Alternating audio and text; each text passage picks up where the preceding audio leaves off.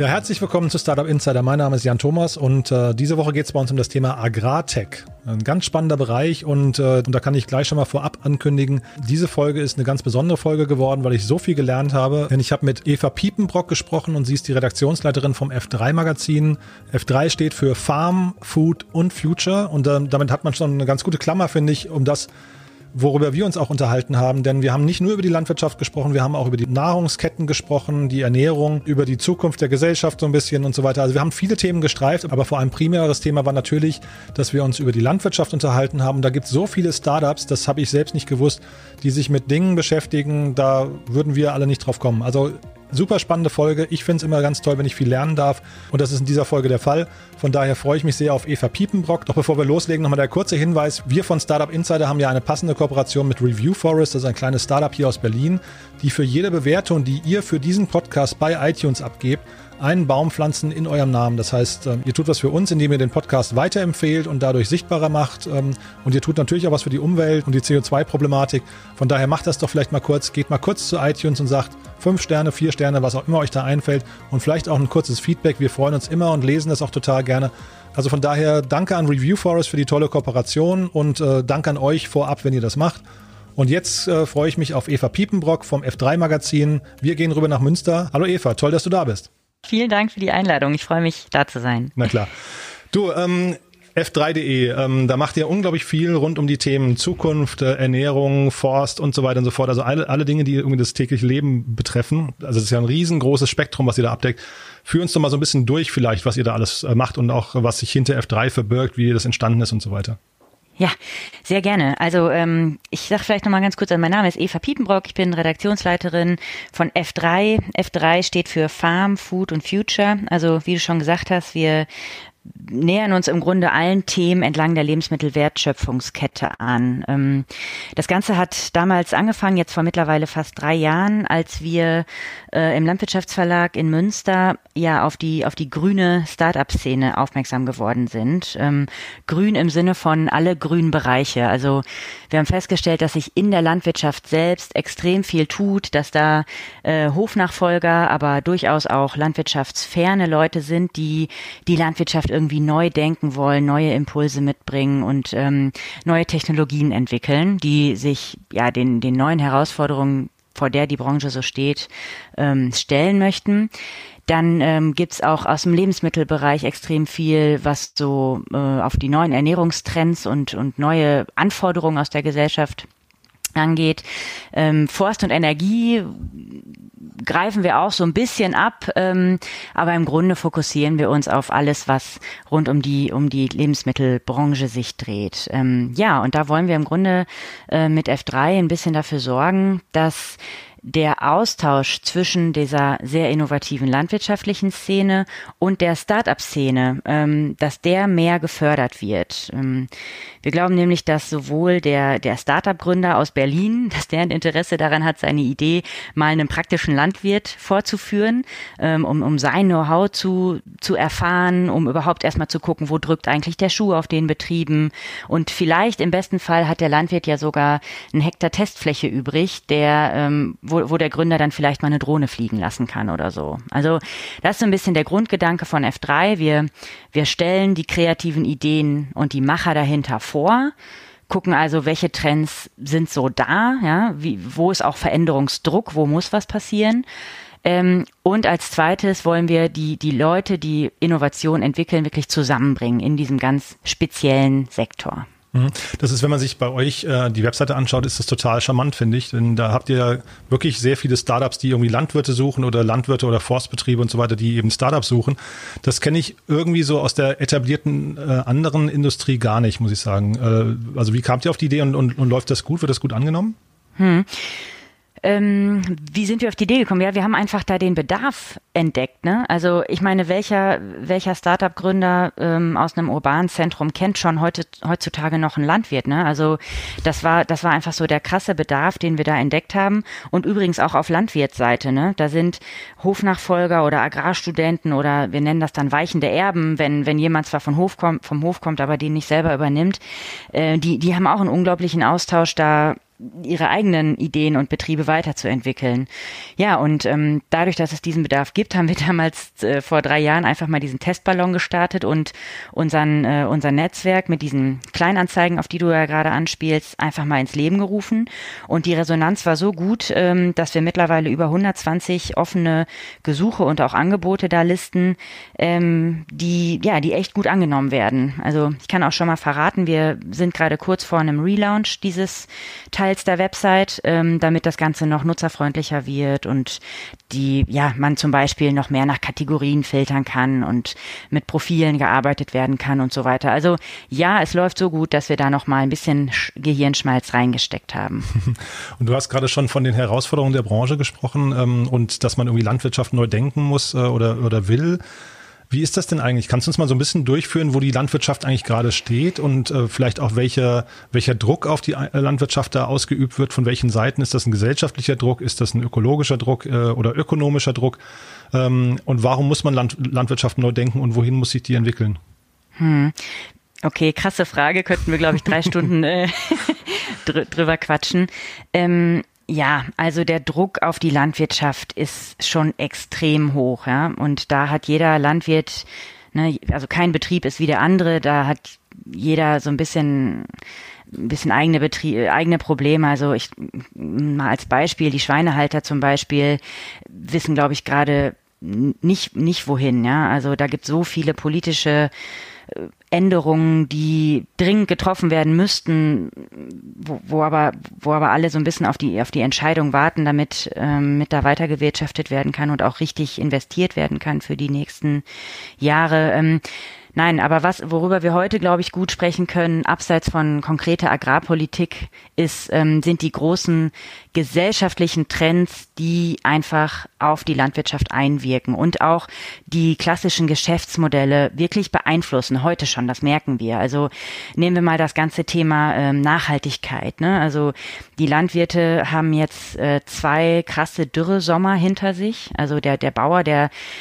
für den ist der Klimawandel kein kein Konstrukt, was irgendwie weit weg ist oder irgendwie so ein Drohszenario, sondern es ist wirklich auf den Äckern angekommen. Und ähm, da, da werden jetzt quasi in der Bewirtschaftung neue Wege gesucht, damit ja die Böden wieder sozusagen mehr Wasser halten können. Die, die müssen irgendwie fluffiger ähm, bewirtschaftet werden, damit das Wasser bei so einem Starkregenereignis, wie es der Klimawandel ja mit sich bringt, äh, dass da sozusagen der Boden sich da besser drauf einstellen kann. Und naja, was die Gesellschaft angeht, also Fleischkonsum geht zurück. Äh, immer mehr äh, Konsumenten möchten sich äh, pflanzlich ernähren oder zumindest flexitarisch oder weiß gar nicht, ob es flexitarisch gibt, das Wort. Ähm, jedenfalls äh, geht der Fleischkonsum zurück und in der Landwirtschaft oder auch in der Ernährungswirtschaft führt das zu zahlreichen äh, neuen Innovationen, die äh, die, die jetzt einfach kommen, ne, oder die schon längst da sind. Das sind, also wie ich, ich rede dann immer von alternativen Proteinquellen, ne, also Fleischersatzprodukte ähm, erobern den Markt ähm, und wir bei F3 oder um, um dem Ganzen so ein bisschen Struktur zu geben, unterscheiden da immer äh, vier Trends oder vier Möglichkeiten, woher diese alternativen Proteine kommen können. Das einfachste ist im Grunde ähm, sind, sind pflanzlich, ist pflanzlicher Fleischersatz, also dieser berühmte Beyond Meat Burger zum Beispiel, ne, also Sojaproteine, Erbsenproteine, Lupinen kann man verarbeiten, Hülsenfrüchte, dieses ganze, ja im Grunde alles Kulturen, die äh, hier heimisch auch angebaut werden könnten. Selbst Soja äh, kommt jetzt dann plötzlich dank des Klimawandels hier auf, auf heimische Äcker. Ähm, genau, und das ist, das ist eine, eine Sparte für alternative Proteine. Dann gibt's das große Thema ähm, ja, Algen, Pilze und, und solche Sachen, die man, die, die hochwertige Aminosäuren äh, beinhalten und die gerade auch von Startups äh, jetzt vermehrt entdeckt werden, äh, um daraus auch, auch neue, neue Lebensmittelprodukte herzustellen. Dann äh, finde ich persönlich super interessant, was ist eigentlich mit dem Thema Insektenproteine? Mhm. Ähm, Insekten sind auf, auf, auf gleich zwei Arten für, für die Landwirtschaft interessant. Einerseits werden daraus natürlich Sachen für die Humanernährung hergestellt. Ein riesengroßer Markt ist aber auch der ganze Tierfutterbereich. Also es gibt zahlreiche Studien oder ähm, ja, Forschungsansätze, die jetzt gerade untersuchen, inwieweit äh, Insektenmehl Sojamehl ersetzen könnte. Ne? Und das hat im Sinne von der Nachhaltigkeit ja wirklich einen riesen Impact, wenn man überlegt, dass, dass dann Soja aus Brasilien nicht mehr importiert werden müsste. Ja, und der vierte Punkt, der dazu gehört, ist äh, das In-vitro-Fleisch, also quasi Fleisch aus dem Labor oder auch Fisch wird auch äh, wird auch schon entwickelt. Das ist dann, äh, das läuft so ein bisschen unter der, der New Food oder Innovative Food Kategorie. Ähm, das sind so ganz neue Wege, ne, die dann aber auch weit weg sind von der Landwirtschaft. Mhm. Und, und sag mal, eure Rolle, also wenn, äh, oder euren Auftrag, wie würdest du den beschreiben? Also wenn ihr jetzt diese ganzen Entwicklungen seht und ihr seht natürlich irgendwie, ähm, also ihr seid nah dran am Thema Klimawandel, ähm, Nachhaltigkeit und so weiter, habt ihr wahrscheinlich auch irgendwie ja eine intrinsische Motivation. Wie, wie positioniert ihr euch? Äh, seid ihr Beobachter oder seid ihr auch ein bisschen politisch dabei? Nee, F3 will eigentlich unpolitisch sein. Ähm, und, und das sind wir auch. Also wenn, wenn du bei uns nach Agrarpolitik suchst, dann, dann taucht das höchstens am Rande auf, weil man es halt auch nicht komplett ausblenden kann. Aber was wir uns vornehmen, ist diese ja, wir wollen im Grunde die, die Agrar- und Lebensmittelbranche mitnehmen und so eine Art Katalysator für, für Ideen sein. Ja? Wir wollen, wir wollen schauen, stecken da eventuell nicht auch Chancen drin für die heimische Landwirtschaft, ne? Weil, also ich, keine Ahnung, ob ich da jetzt zu viel voraussetze, aber ich glaube, man ist sich ja schon einig, dass, dass die deutsche Landwirtschaft erhalten bleiben sollte im, im Sinne einer regionalen Produktion. Ja, es hat keiner was davon, wenn, wenn hier alles abgeschafft wird und dann kommt das Fleisch halt aus den Nachbarländern oder, oder noch von weiter weg. Ähm, das heißt, wenn ich jetzt mein wegen Beispiel pflanzlicher Fleischersatz mir angucke, dann dann gehe ich ins Netzwerk bei uns, was wir oder in diesen Marktplatz, den wir aufbauen und und schaue zum Beispiel, gibt es da nicht Landwirte, die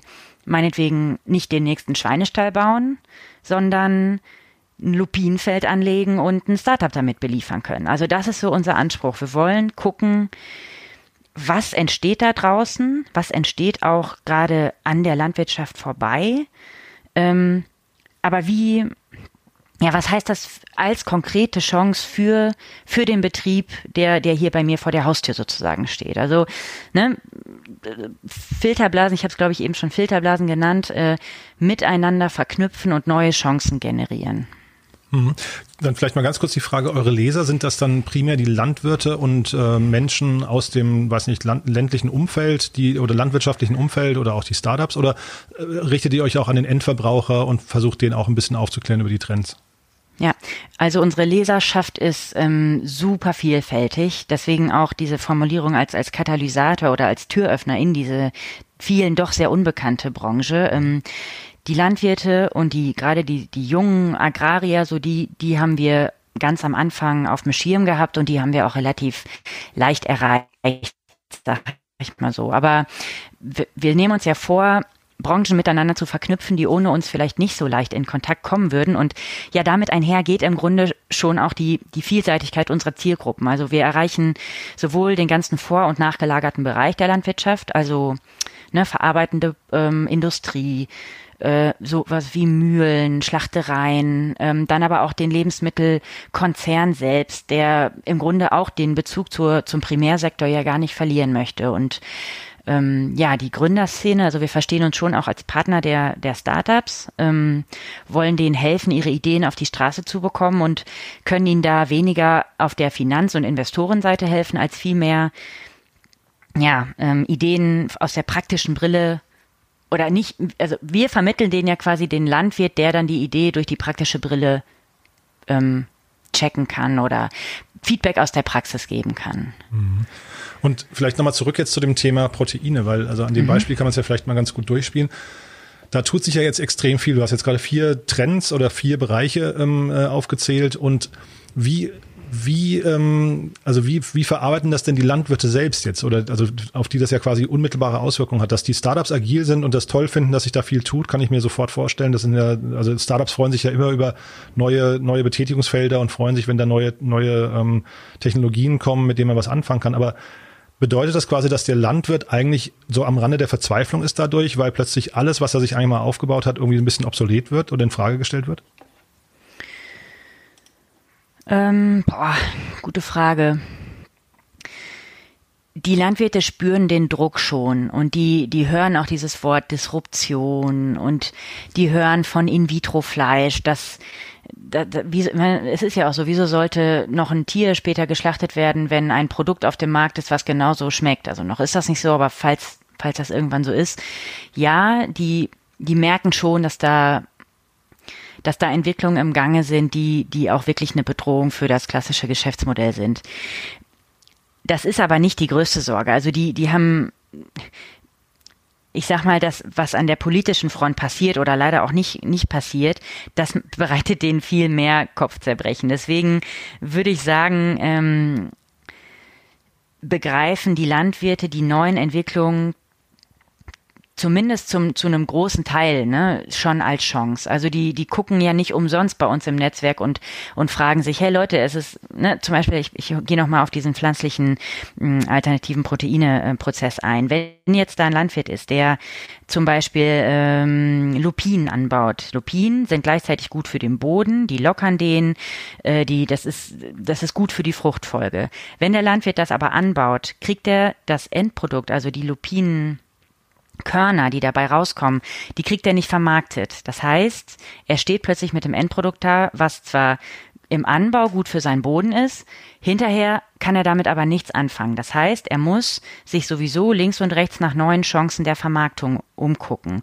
Und dann kommen wiederum die Startups ins Spiel, die da ja regelrecht gesucht werden. Also, ne, ich, ich will darauf hinaus, dass wenn sich die Landwirtschaft dahin wandelt, dass neue, vielleicht eher dezentrale, also auf Regionalität abzielende ähm, Lieferketten entstehen sollen, dann brauchen sich diese beiden Gruppen. Dann brauchen sich die Landwirte und die Foodgründer, ähm, damit da was Neues entstehen kann. Also ich würde sagen, die Landwirtschaft ist da total offen. Mhm.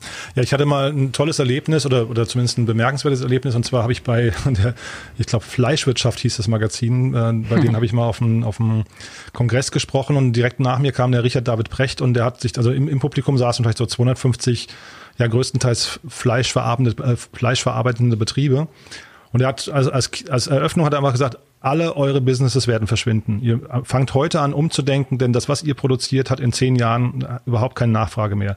Und das fand ich irgendwie schon relativ krass. Wird wahrscheinlich auch nicht genauso sein, aber wahrscheinlich ist der, der also vor allem in Bezug auf Fleisch natürlich der Markt so im Umbruch, dass das, ähm, also ich frage mich, wer da nicht innoviert, ob der dann tatsächlich verschwindet.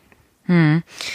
Ja, ich glaube schon. Also ich glaube nicht, also ich glaube auch nicht, dass die, ähm, dass die Landwirtschaft in zehn Jahren noch so aussieht. Ich würde es nicht so krass wie, wie Herr Brecht sagen, aber ähm, wir haben zum Beispiel die, die Zukunftsforscherin Hanni Rützler ähm, jedes Jahr mit ihrem ähm, Zukunftsbericht bei uns bei F3 vertreten und ähm, sie sagt ja zum Beispiel auch, dass äh, sich die, der Fleischkonsum in verschiedene Trends aufklustern wird. Es wird ähm, es wird so Ersatzprodukte geben, flexitarische Ernährung, ne? also lieber weniger Fleisch, aber dafür besseres.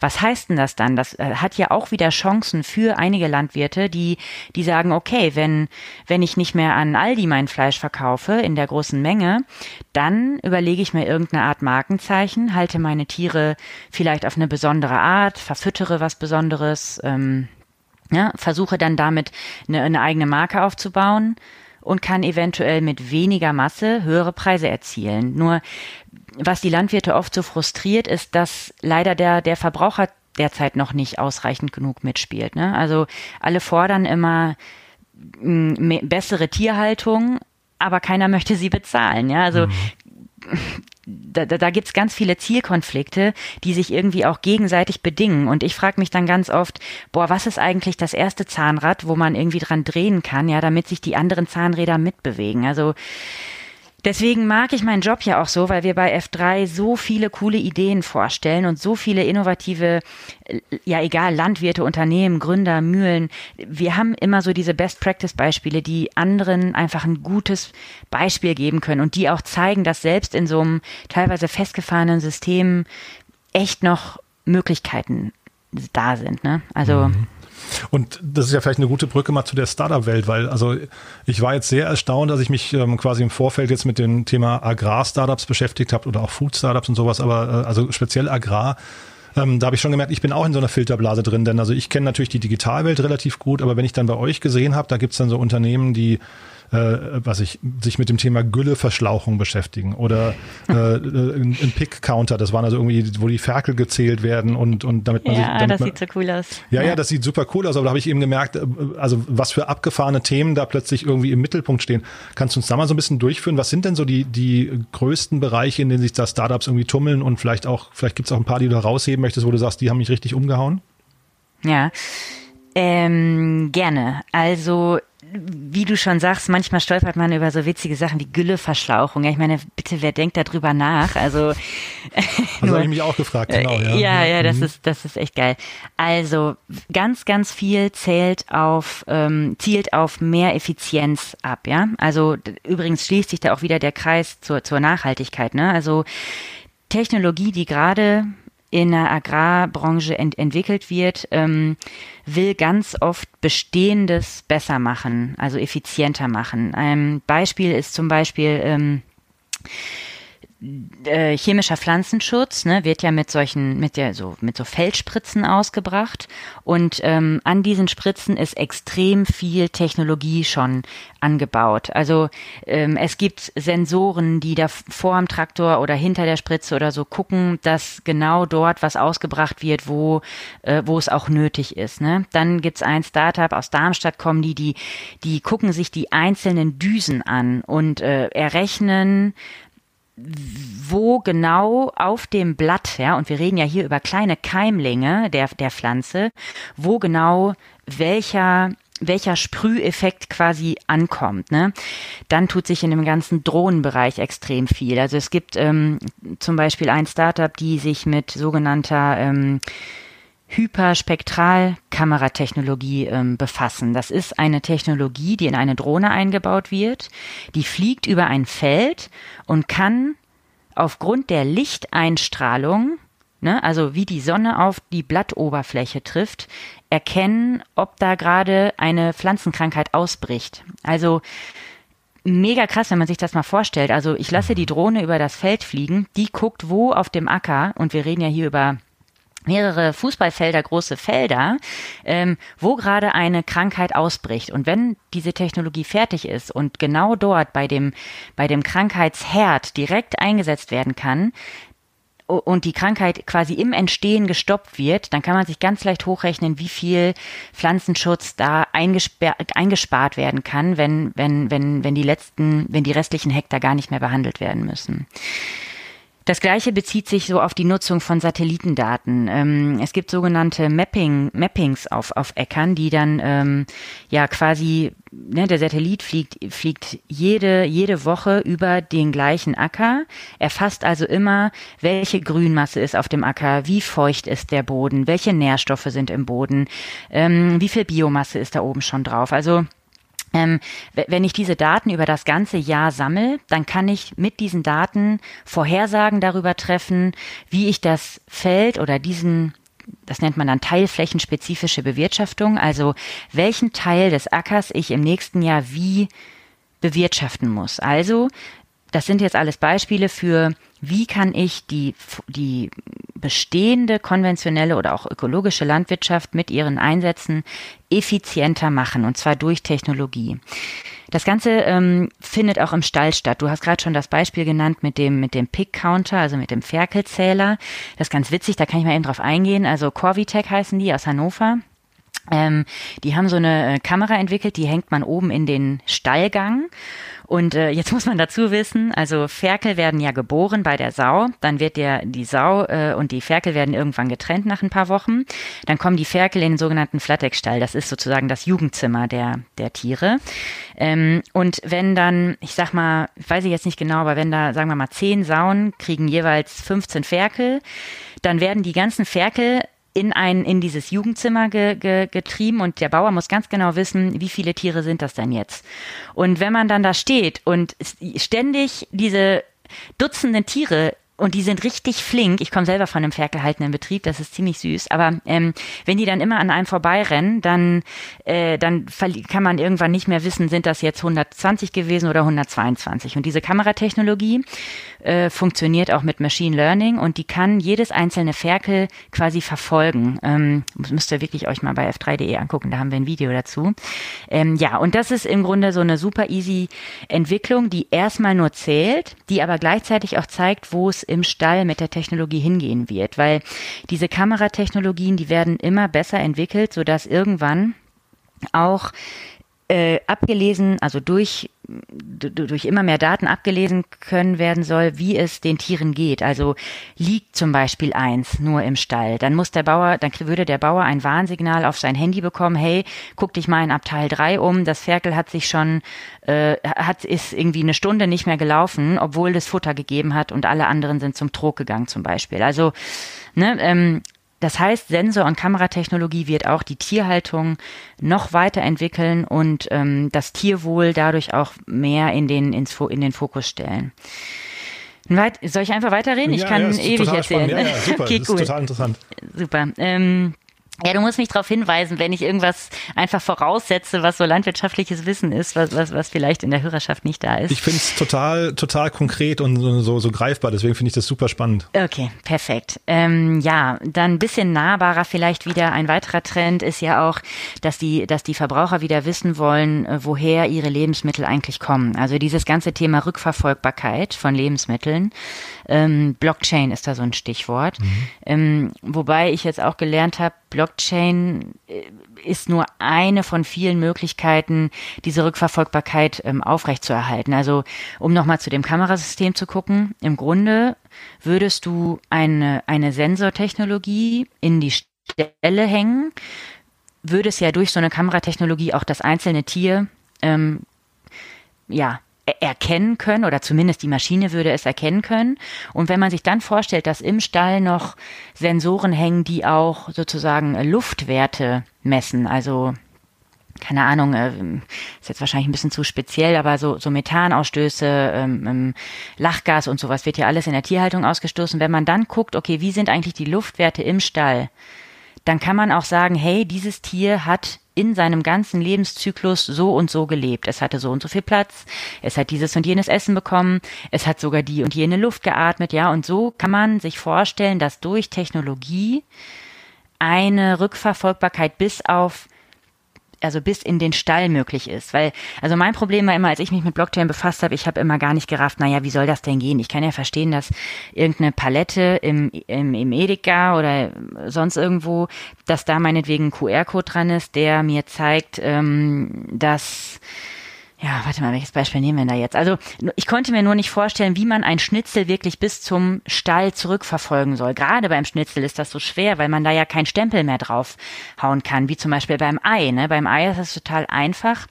weil, weil jede Schale beschriftet werden kann. Das einzelne Schnitzel kann aber nicht beschriftet werden. Und deswegen, und jetzt bin ich wieder bei der Technologie im Stall, muss man die Daten vorher erfassen. Und ich glaube, durch, durch so ähm, ja, Sensor, Sensoren in den einzelnen Abteilungen kann das dann funktionieren.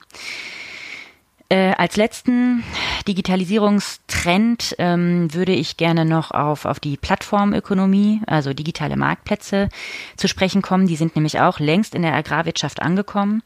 Äh, nicht nur Lebensmittel werden online gehandelt. Ähm, ja, ich gehe trotzdem, trotzdem kurz drauf ein. Also es schießen wirklich Lebensmittel äh, Online-Handelsplattformen wie, wie Pilze aus dem Boden. Wahrscheinlich mhm. auch durch Corona ein bisschen mhm. äh, angeheizt jetzt. Aber es werden auch äh, sogenannte Betriebsmittel online gehandelt. Also Betriebsmittel sind Pflanzenschutz, Saatgut, ähm, alles, was man so im Stall an täglichen Bedarfsmitteln braucht und so. Ähm, und das passiert mittlerweile auch vermehrt online. Ähm, ja, was krass ist, weil die, weil die Landwirte tatsächlich noch ich würde sagen, in, in der großen Masse eher skeptisch sind, aber so langsam die Vorteile von der, von diesem Transparentmachen von, von Märkten äh, durchaus verstehen. Und da bin ich gespannt, was sich da in den nächsten, nächsten Jahren noch tun wird und wie das auch die bestehenden, ja, etablierten so von neue Herausforderungen stellen wird. Ich, also da, da fallen mir jetzt eine ganze Menge an Punkten ein, die ich gerne noch besprechen möchte, aber äh, vielleicht nochmal ganz kurz gefragt. Das Thema Big Data hast du jetzt, ähm, sag mal, du hast, du hast jetzt ganz viele Daten genannt, aber ist Big Data insgesamt ein großes Thema? Also sitzt so, wie hat man sich das bei so einem Landwirt vorzustellen? Du hast jetzt gesagt, er hat bestimmte Werte auf dem Handy dann und kriegt vielleicht Alerts, aber ah, ja. sitzt der dann abends an seinem Rechner wie im Prinzip wie in so einem Kontrollzentrum und hat seinen komplett durchdigitalisierten Hof vor sich oder wie ist das in der Realität? Hm. Also Big Data ist auf jeden Fall ein Thema, weil die Realität gerade digitalisiert wird. Also wirklich, wenn ich an unseren Betrieb zu Hause denke, das ist im Moment noch ziemlich Zettelwirtschaft. Also der Landwirt hat extrem, also wirklich extrem große, das können, kann ich mir als Privatperson gar nicht vorstellen, äh, Dokumentationsaufgaben. Also er muss mhm. alles festhalten von Pflanzen, also ich, von Pflanzenschutzgaben, die er bringt, wann, zu welchem Zeit, auf welchem Acker, ähm, wann hatte er wie viele Tiere. Ähm, oh Gott, also das, das ist sehr, sehr, sehr umfangreich und ähm, diese ganzen Prozesse laufen im Moment größtenteils noch, würde ich sagen, auf, mit, mit, mit, ja, mit Hilfe von, von wirklich klassischer Zettelarbeit im Büro ab. Es gibt jetzt aber, und deswegen Big Data, immer mehr sogenannte Farm Management Software, die ähm, versuchen, alle Bereiche des Betriebes in eine Plattform zu integrieren, sozusagen. Mhm. Ähm, und das Ganze läuft dann so, dass diese Man Management-Plattforms äh, im, im Smartphone zusammenlaufen und ähm, der Landwirt beim Wirtschaften direkt seine Informationen aufnimmt sozusagen. Also das fängt an beim bei der Dokumentenerfassung, ne, dass er mit dem Handy einfach nur eine Rechnung äh, vom äh, abfotografiert und das dann somit erfasst ist. Ähm, das geht dann aber über solche Schnittstellen zu, zum Beispiel diesem Ferkel-Counter. Das ist eigentlich ein ganz schönes Beispiel. Wenn da eine offene Schnittstelle wäre, wo es im Moment noch hakt, da müssen wir vielleicht gleich nochmal drauf zurückkommen, aber dann kann man sich vorstellen, okay, die Ferkel sind am Tag X gezählt worden zack, ich drücke einen Knopf und äh, das Ergebnis wird genau sofort in meine Farmmanagement-Software übertragen. Mhm.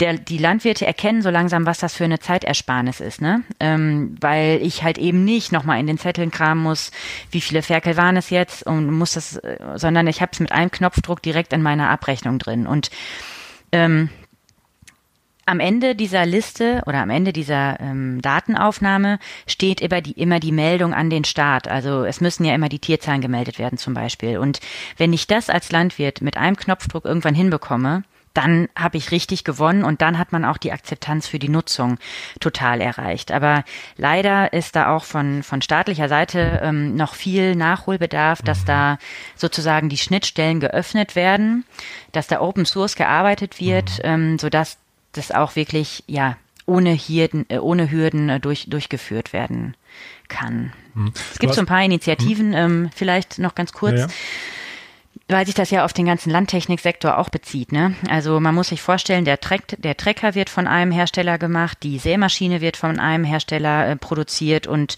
die äh, und dann gibt's da vielleicht noch ein Startup, was so eine besonders gute Satellitenkarte herstellt. Damit diese drei miteinander kommunizieren können, müssen die ihre Schnittstellen offenlegen. Ne? Das ist gar nicht mal so leicht. Es gibt eine Initiative in, in Osnabrück, wo sich übrigens auch extrem viel tut in der ähm, Szene. Ähm, der, der ähm, Agri-Router, die versuchen alle Anbieter, also sowohl Hersteller von Traktoren als auch von Anbaugeräten ähm, zusammenzubringen, damit da die Schnittstellen geöffnet werden. Das klappt, glaube ich, ganz gut. Mhm. Du hast jetzt eben den Staat schon erwähnt und vielleicht kannst du mal so ein bisschen durchgehen, was so die Aufgaben eigentlich des Staates wären ähm, und äh, auch im, im Sinne von Verbraucherinformation, weil ich finde, das, was du erzählst, ist ja so richtig also da geht einem das Herz auf, was da bei den Landwirten eigentlich alles für Möglichkeiten und auch für eine Motivation besteht. Aber das kommt, glaube ich, beim Verbraucher so richtig nicht rüber. Ne? Wenn, also hinterher ist ja so ein, so ein Schwein, wenn man es jetzt mal ähm, krass durchspielt, am Ende ist es halt eben eine, eine Wurstpackung, da steht härter drauf. Ne? Und äh, das ist, das ist ja irgendwie total schade, wenn man eigentlich sieht, was am Anfang da eigentlich für eine Liebe reingesteckt werden sollte oder was vielleicht auch vom, vom Verbraucher gar nicht honoriert werden kann. Also welche Aufgabe hat denn da der, der Staat in der Aufklärung und im, im Dialog, um dann hinterher vielleicht auch dafür zu sorgen, dass die Preise, also die in Deutschland wirklich total niedrig sind für, für Fleisch und für, für äh, Nahrungsmittel generell, dass die irgendwie äh, ja der Wertschätzung auch irgendwie gerecht werden? Das sind dann die nächsten drei Stunden Podcast-Material. ja, leid, ja. Ähm, boah, also ähm, was, was gemacht wird und was, was mir bei F3 auch öfter mal begegnet, ähm, ist, sind diese Experimentierfelder. Also das ist mal ein positives Beispiel, ähm, um das auch mal zu nennen. Es gibt, ich weiß nicht gerade wie viel, ich glaube 14, aber da weiß ich gerade nicht, ob das stimmt. Ich glaube 14 sogenannte Experimentierfelder in ganz Deutschland. Und da wird schon gemacht, was dringend notwendig ist und was eigentlich noch weiter ausgebaut wird. Da werden nämlich Praktika, Start-ups, Forschung, ja, keine Ahnung, Unternehmen werden zu einem Thema ähm, auf, also werden zusammengebracht, sodass eben ja, sagen wir mal Big Data in der Tierhaltung oder so, ne, jetzt mal ein Beispiel zu nennen, von allen Seiten betrachtet und weitergeführt werden muss. Das ist schon mal gut. Das, das macht äh, das Bundeslandwirtschaftsministerium.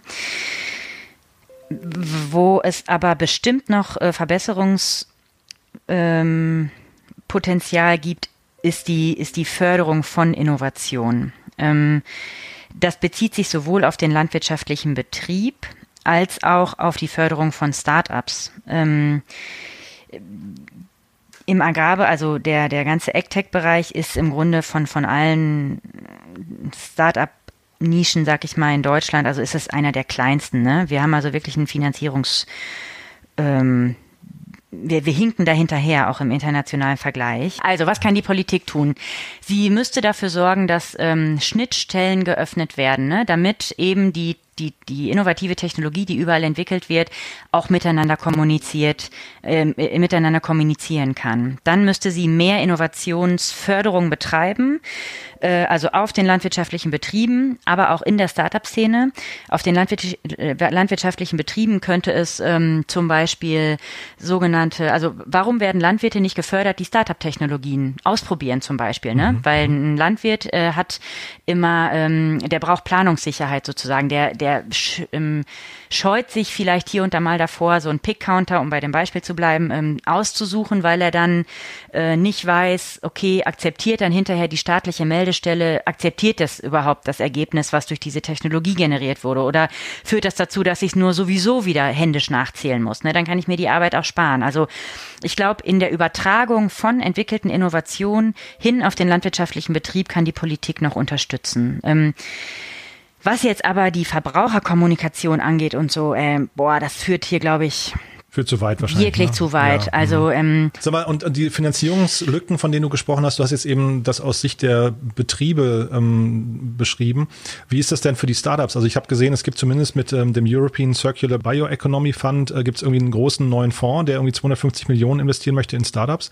Ähm, ja kriegen die Startups in dem Sektor insgesamt genug Geld? Äh, ist, ist das Kapital da? Weil, also sagen wir, der ganze, äh, was nicht, In-vitro-Bereich oder auch die Beyond Meat-Geschichten, die gehen ja total durch die Decke. Insektenburger sind, glaube ich, auch ganz gut gefördert. Aber wie ist es insgesamt? Also, weil das, die, die Themen, die du angesprochen hast, sind ja eigentlich, die sind ja total skalierbar. Da könnte ja Deutschland irgendwie auch ein riesengroßes internationales Thema draus machen. Absolut. Also generell ist es so, dass ähm, in Sachen Frühförderung eigentlich ähm, alles gut aufgestellt ist. Also durch so ein Exist-Gründerstipendium zum Beispiel, ne, das ist ja jetzt nicht nur auf Agrar bezogen, ja. aber ganz, ganz viele Agrargründungen kommen aus der aus dem universitären Umfeld und ähm, Deswegen ist die Frühförderung eigentlich gut gesichert. Ähm, das, das funktioniert.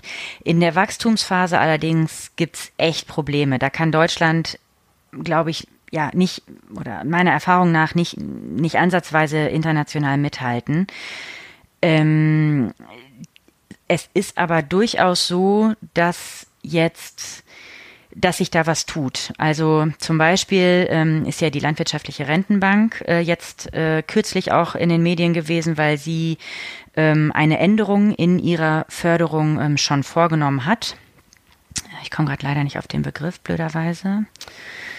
Auf jeden Fall, da, da entsteht jetzt schon relativ viel. Also da wird die in, in Innovationsförderung sowohl für Betriebe als auch für Startups schon weiterentwickelt.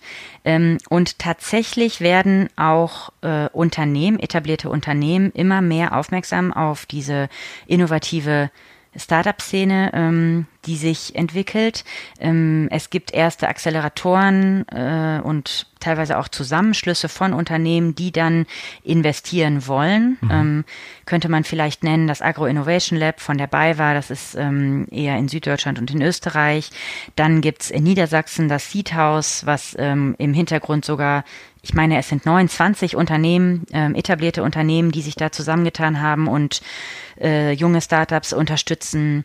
K&S, also das ist ja Kali und Salz, die mhm. bauen gerade einen großen Accelerator auf. Mhm. Äh, Grimme ist ein Landtechnikhersteller. Ähm, die haben in Düsseldorf die Schmiede One am Laufen, ähm, auch aus dem Lebensmittelbereich, ne? Atlantic Food Labs brauche ich glaube ich nicht hier mhm. zu nennen, Oetker, Bitburger und Döler. Also es, es wächst, aber ja, ich würde, also ich glaube, die Gründer würden mir recht geben, wenn ich sage, dass, dass insgesamt auf Investorenseite da noch, noch mehr strukturiertes ähm, Vorgehen nötig ist und auch ja, dass ich, dass da mehr in Technologie investiert wird, in, mhm. die auch mal länger braucht, bis sie irgendwie was abwirft. Ne? Mhm. Ähm, ja. Ja, also ich hatte auch tatsächlich eine ganze Reihe an etablierten Unternehmen gesehen, die da investieren. Das ist ja erstmal ein sehr gutes Zeichen, finde ich, ne? weil das, das spricht ja auch so ein bisschen für die Innovationskraft vom, vom Markt auskommt dann äh, oder dass man da versucht, das irgendwie zu fördern. Aber tatsächlich, also man sieht relativ wenig große Investitionsrunden. Da ist vielleicht eine, und du hast das Thema auch noch nicht angesprochen, glaube ich, Vertical Farming. Ähm, wir hatten hier in Berlin Infarm mit einer Riesenrunde. Ähm, ist das ein Trendthema, was ihr seht, oder habt ihr da irgendwie eine andere Meinung? Nee, das sehen wir ähm, auf jeden Fall. Stimmt, habe ich eben vergessen. Würde für mich im Grunde so in, in äh, neue Agrarsysteme fallen. Ne? Also mhm. alles, was so Vertical Farming, Algenanbau, Aquaponik, Insekten, dazu zählt Vertical Farming für mich auch.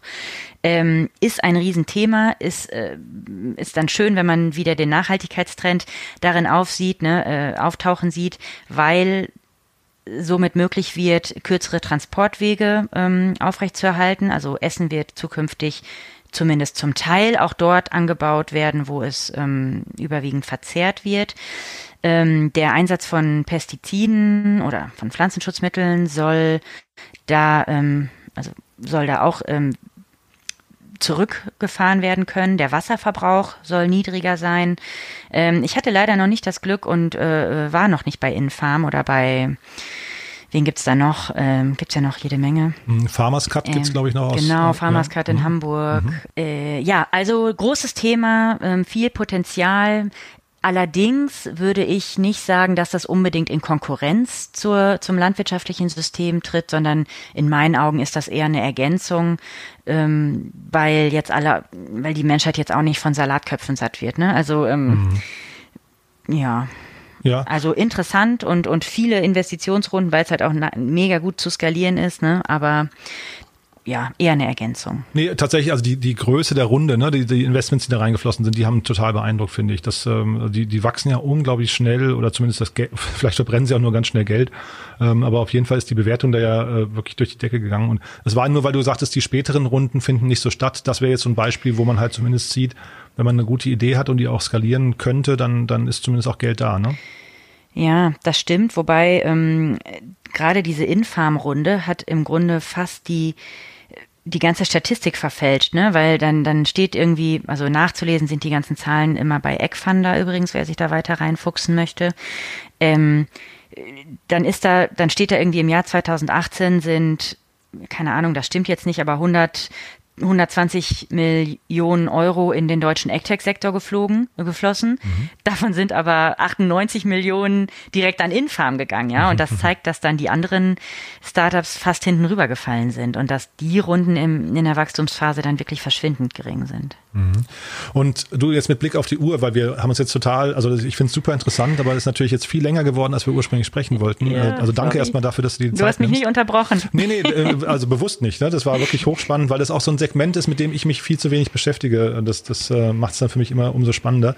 Ähm, aber äh, sag mal, wir wollten nochmal über eure Events sprechen. Ihr habt ja eine ganz tolle Eventreihe ähm, und, und äh, die ist ja wahrscheinlich auch eine total äh, gute Gelegenheit, um mal Begegnungen zu schaffen, wenn man jetzt irgendwie als Landwirt mal eintauchen möchte in diese ganzen Thematiken. Ne? Willst du uns da ja, mal ein bisschen durch? Hm? Ja, genau, gerne. Ich führe da gerne durch mhm. und ähm, ich wollte dir gerade schon unhöflicherweise gerade ins Wort fallen, weil mhm. es ist, also die unsere Eventreihe sind die F3 Scheunengespräche und ich kann die allen nur ans Herz legen, auch die Nicht-Landwirte, die uns jetzt hier sicherlich zahlreich äh, zuhören, also ähm, alle eure Leute, wer sich mit Eck- und Foodtech-Themen auseinandersetzen möchte, der ist bei den F3-Scheunengesprächen sehr gut aufgehoben, weil wir uns dort bemühen und auch auf f3.de bemühen und ich äh, und auch ich habe mich gerade bemüht, diese Themen so zu erklären und aufzubereiten, dass man sie auch verstehen kann, wenn man kein Bauer ist. Ähm, und diese Scheunengespräche laufen so, dass wir uns immer ein Thema vornehmen. Äh, letzte Woche hatten wir zum Beispiel das Thema regenerative Landwirtschaft. Davor hatten wir das Thema Insektenzucht in der Landwirtschaft. Ähm, Davor hatten wir Digitalisierung in der Landwirtschaft und das kommende ist, äh, das kommende Scheunengespräch findet am 3. Dezember statt. Ähm, da wird es uh, um die Nutzung von Nebenströmen entlang der Lebensmittelwertschöpfungskette gehen. Das kann ich schon verraten. Ähm, und das musst du mir noch mal kurz erklären, was das bedeutet. Ja, ach so, ja, mhm. das bedeutet, wenn zum Beispiel, was ist denn ein gutes Beispiel? Wenn zum Beispiel äh, Schlachtabfälle eklig, aber fallen an, also Hufe, Haare, ähm, Innereien und all so ein Gedöns, Knochen, das kann man nutzen und die Proteine daraus nehmen, Fette, Aminosäuren, Proteine, kann man nehmen und ähm, wiederum anders nutzbar machen. Ähm, oder aber die berühmten äh, Spoontainable Eislöffel, äh, die ein Plastikersatz sein wollen, die werden, glaube ich, aus den Überresten von Kakaoschalen gemacht. Oder diesen Strohhalm, den viele kennen. Ähm, wie hieß der noch gleich? Eat. Ah, fällt mir gerade nicht ein. Auf jeden Fall wird der als, äh, ein Strohhalm aus Apfeltrester hergestellt. Mhm. Also äh, an, bei der Lebensmittelproduktion fallen ganz oft Dinge ab, äh, sogenannte, also irgendwelche Nebenprodukte halt, die äh, viel zu schade zum Wegschmeißen sind. Mhm. Und wir wollen in unserem Scheunengespräch gucken, was daraus eigentlich noch gemacht werden kann. Und vor allen Dingen, ne, wieder unseren Anspruch, Chancen zu generieren. Wie können wir Landwirte, verarbeitende Industrie und Unternehmen und Startups zusammenbringen, die eventuell so eine neue Idee auf den Weg bringen wollen. Und das wird am 3. Dezember beim F3 Scheunengespräch ähm, passieren. Vor Corona waren das immer Präsenzveranstaltungen in ganz Deutschland, äh, meistens in der Scheune, deswegen der Name. Ähm, seit Corona halten wir diese Events allerdings digital ab, also als, als Konferenz, als Digitalkonferenz. Und ähm, ja, da diskutieren wir dann mit Leuten, die sozusagen Pionierarbeit geleistet haben und schon vorweggegangen sind. Wir haben aber auch immer Landwirte an Bord, die erklären, was sie zu Hause so machen und ähm, ja, wir haben auch immer Unternehmen dabei, die irgendwas erzählen und natürlich Startup-Gründer. Also je nach Thema, ne? Wir, wir sind da immer nicht so festgelegt, muss immer passen. Ähm, und da kann man sich einfach online reinklicken und äh, selbst mal zuhören. Mhm. Und also es klingt total, total cool, finde ich. Und äh, vielleicht mal, äh, wahrscheinlich für dich ein alter Hut, aber zum Thema Abfall, äh, Abfall bei der Lebensmittelproduktion oder Tierschlachterei. Es gibt ja dieses tolle Beispiel von einem Unternehmer, der äh, in Brasilien gesehen hat, dass also bei der Hühnerschlachtung, ich glaube, Brasilien ist der größte Hühnerschlachtungs, äh, Hühnerschlachtungsland der Welt, dass da eben diese Hühnerfüße immer weggeschmissen wurden und hat dann irgendwann gesehen, dass in, in China Hühnerfüße eine Delikatesse sind und hat die dorthin exportiert und ist damit x-facher Millionär geworden einfach mit einem Abfallprodukt. Ne? Das ist also wirklich, finde ich, äh, von daher ist das Thema, finde ich, eigentlich total spannend, weil es ja immer prima ist, wenn einem was auffällt, was für ein oder eine, ein Wert gegeben werden kann, wo ein anderer keinen Wert sieht. Ne? Dann hat man erstmal eine sehr, sehr gute Basis, glaube ich, für ein, ein erfolgreiches Business auch. Absolut. Und ähm, was, was du ja ansprichst, ist, ist dieses ganze Food Loss-Thema, also Lebensmittelverschwendung. Ähm, mhm. Ähm, hätte ich eben auch bei Trends noch aufführen können. Da entstehen so viele so viele Ideen einerseits auf technologischer Seite, ähm, aber und deswegen dieses Thema Nebenströme. Man kann auch einfach nutzen, was noch da ist. Und ähm, ich glaube auch, dass, dass der Markt, also dass die, dass der Verbraucher da immer mehr Wert drauf legt, ähm, wirklich nachhaltig einzukaufen. Ähm, und, und deswegen glaube ich, dass das für, für alle Beteiligten hinterher auch wirtschaftlich lohnenswert ist. Und man tut gleichzeitig noch was Gutes. Mhm. Ist denn das Thema Food Waste tatsächlich, da haben wir jetzt gar nicht drüber gesprochen, ist wahrscheinlich irgendwie mhm. für euch eines der großen Megathemen noch sogar, ne? Es ist wirklich ein großes Megathema. Ähm, mhm. Wir, äh, ich habe allerdings immer ein bisschen Probleme, das so, ähm, das so aufzubereiten, dass es, dass man es irgendwie greifen kann, weil so viel geht beim Verbraucher verloren. Ne? Ich habe jetzt leider die Zahlen nicht parat, aber ähm, da kann wirklich, das ist so ein Punkt, da kann wirklich jeder vor der eigenen Haustür kehren und schauen, dass er ordentlich einkauft, äh, ordentlich wieder kocht und nicht immer nur alles äh, Convenience kauft. Ähm, ja, und äh, wo ich dann eher drauf gucke, sind wirklich, ähm, wo fallen auf Erzeugerseite oder auf verarbeitender Seite noch, noch Reste an. Ähm, du, pass auf, dann würde ich sogar vorschlagen, wenn das für dich okay ist, weil mit, mit, Blick auf die Zeit, sonst wird die Folge jetzt wahrscheinlich ja, wirklich ja, ja, zu lang. Gerne. Ähm, ich wollte auch immer schon mal Sir Plus hier aus Berlin interviewen, äh, die kennst du wahrscheinlich, ne? Und äh, genau, und vielleicht machen wir da mal dann irgendwann eine Doppelfolge, wo wir einfach äh, dich nochmal reinholen zum Thema Food Waste, so vielleicht die mhm. allgemeinen Trends, die dir aufgefallen sind und Sir Plus dann einfach im, im konkreten Gespräch. Ähm, und dann können wir das da vielleicht noch ein bisschen besser und ausführlicher besprechen. Das wäre mir recht. Dann kann ich mich äh, auch noch mal da ein bisschen ähm, noch mal schlau machen mhm. sozusagen oder noch mal bei uns im Netzwerk gucken, wen wir da alles so haben, weil das mhm. auch so vielfältig ist. Genau. Ich glaube, da können wir noch mal eine halbe Stunde drüber quatschen. Fände ich super. Ja. Äh, haben wir denn jetzt für den für für diese Folge, also schön, wenn wir es noch mal sprechen, aber haben wir denn für diese Folge jetzt aus deiner Sicht was Wichtiges vergessen? Ich glaube nicht. Ähm, ich hab, ich äh, bin happy, dass wir auf die großen Trends eingegangen sind, auf, auf Nachhaltigkeit und auf Digitalisierung. Ich ähm, hatte mir Mühe gegeben, die ja sozusagen die Auswirkungen dieser Trends auf den AgTech-Bereich mal ein bisschen darzulegen. Ähm, wenn du sonst keine Fragen mehr hast, also ich für mich bin durch. Hm. Ja, vielleicht eine letzte Frage noch. Ihr sitzt in Münster, ne? Und Münster ja. war ja jetzt gerade auch der Riesen-Exit von, äh, von Flaschenpost an Oetker. Jawohl. Ja, also Wahnsinn. Ähm, kannst du uns vielleicht nochmal aus deiner Sicht ganz kurz den Standort Münster äh, näher bringen und einfach mal sagen, was sich da vielleicht so tut? Gibt es da bestimmte Cluster, die man noch im Blick haben sollte? Wie ist die Szene dort insgesamt? Mm, also im Hinblick auf, auf Egg und Foodtech ähm, kann ich nur sagen, dass sich hier in, in Nordrhein-West, also in Münster und im Zusammenspiel mit Osnabrück ähm, richtig, richtig viel tut. Also ich glaube, wer im Agrarbereich gründen will, der muss gar nicht unbedingt nach ähm, Berlin, Hamburg oder München. Ähm, hier vor Ort gibt's noch einen ähm, Digital-Hub. Ähm, es gibt äh, eine große Uni äh, und ein paar Fachhochschulen, die da aktiv sind. Ähm, es gibt, boah, was haben wir denn hier noch? Also es sind auch wirklich ein paar, ähm, also der Mittelstand ist stark. Ich meine, bei Flaschenpost sieht man ja auch, dass da jetzt äh, die Bielefelder äh, mit Oetker eingestiegen sind. Mhm. Also ja, übernommen haben sogar, ne? Also, oder übernommen ja. haben, richtig, ähm, genau.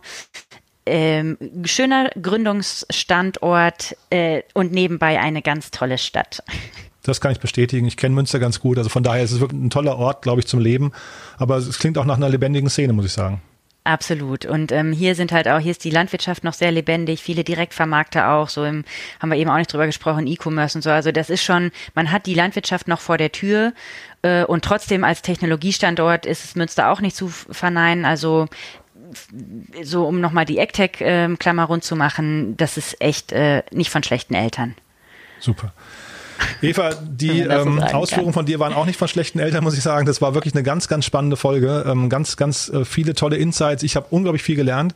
Vielen Dank dafür, dass du dir die Zeit genommen hast. Und dann freue ich mich, wenn wir das äh, dann zu gegebenen Zeitpunkt nochmal fortsetzen. Äh, ja, ich, sehr gerne. Ich mhm. hoffe, es war nicht zu speziell zwischendrin. Ähm, danke für die Einladung. Hat mir großen Spaß gemacht. Super. Dann auf bald und alles Gute, ja? Danke dir. Ciao. Tschüss.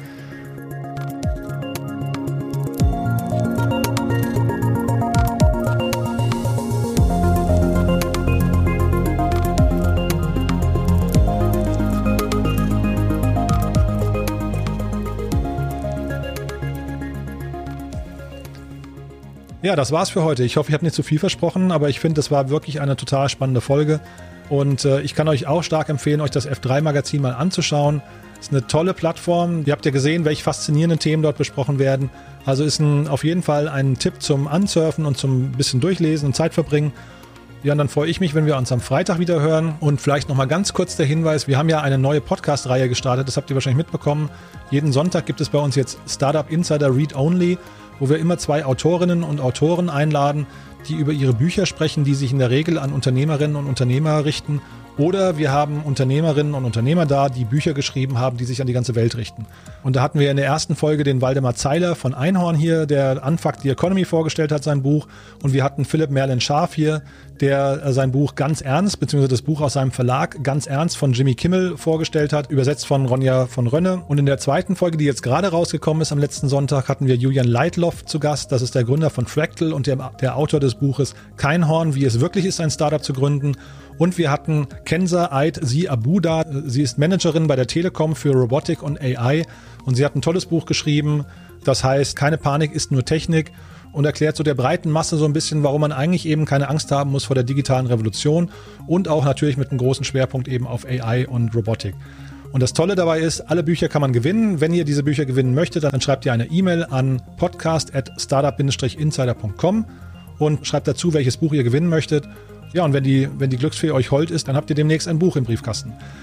Also, das war's für heute. Ähm, wie gesagt, nochmal vielen Dank an alle und wir hören uns wieder am Freitag. Bis dahin, euch noch eine gute Woche. Bis dahin, ciao.